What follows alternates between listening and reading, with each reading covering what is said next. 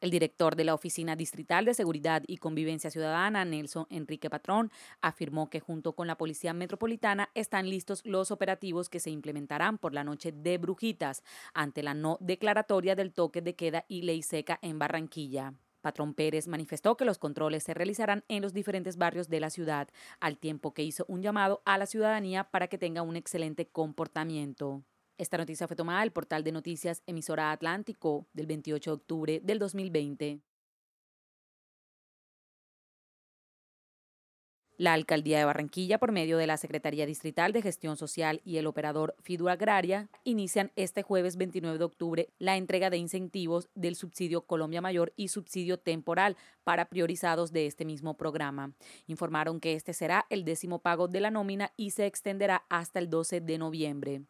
Los beneficiarios de este incentivo deben acercarse a los puntos de pago establecidos en el enlace www.barranquilla.gov.co en la pestaña Puntos de pago Supergiros Subsidios Colombia Mayor. El horario es de 8 de la mañana a 4 de la tarde. Debe consultar el día y el horario que le toque de acuerdo al último dígito de su cédula. Para esta décima entrega de incentivos, los beneficiarios del programa Colombia Mayor recibirán dos pagos, un primer pago de 80 mil correspondiente a la nómina del mes de octubre y un segundo pago excepcional de 80 mil establecidos por el gobierno nacional ante la emergencia social y económica generada por COVID-19. Este subsidio lo estableció el Gobierno Nacional para aquellos adultos mayores de 70 años que no reciben ningún tipo de ingresos o no cuentan con un subsidio.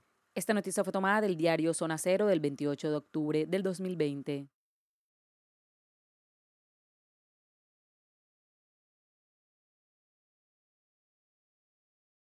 Hay una prescripción que cada vez más están emitiendo los médicos que tratan a personas sospechosas de tener COVID-19 o con la enfermedad, tomar altas dosis de vitamina D, un tratamiento que ha recibido el aval, entre otros, del Instituto Nacional de Salud de los Estados Unidos.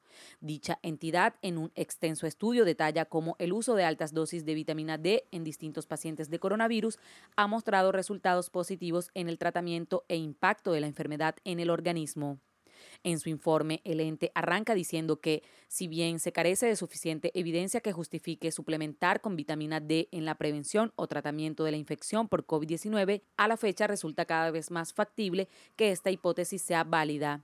En otro apartado, el reporte señala que la vitamina D tendría ese efecto positivo para prevenir y tratar el COVID-19, debido a que mejora las barreras intercelulares y reduce la producción de citoquinas inflamatorias que agravan la condición médica de pacientes que los llevan a UCI. El uso de vitamina D para tratar enfermedades e infecciones respiratorias no es algo nuevo. La misma Organización Mundial de la Salud cuenta con documentación científica que relata cómo las propiedades de esta vitamina generan efectos positivos en pacientes con problemas respiratorios. Un reciente estudio en España reveló que el 82% de los pacientes con coronavirus presenta una baja presencia de vitamina D, falencia que, dicen los médicos, precisamente facilita la diseminación del virus respiratorios en el organismo y la condición inflamatoria de tejidos pulmonares, situación que agrava a los pacientes que terminan en cuidados intensivos. Esta noticia fue tomada del portal de noticias Blue Radio el 28 de octubre del 2020.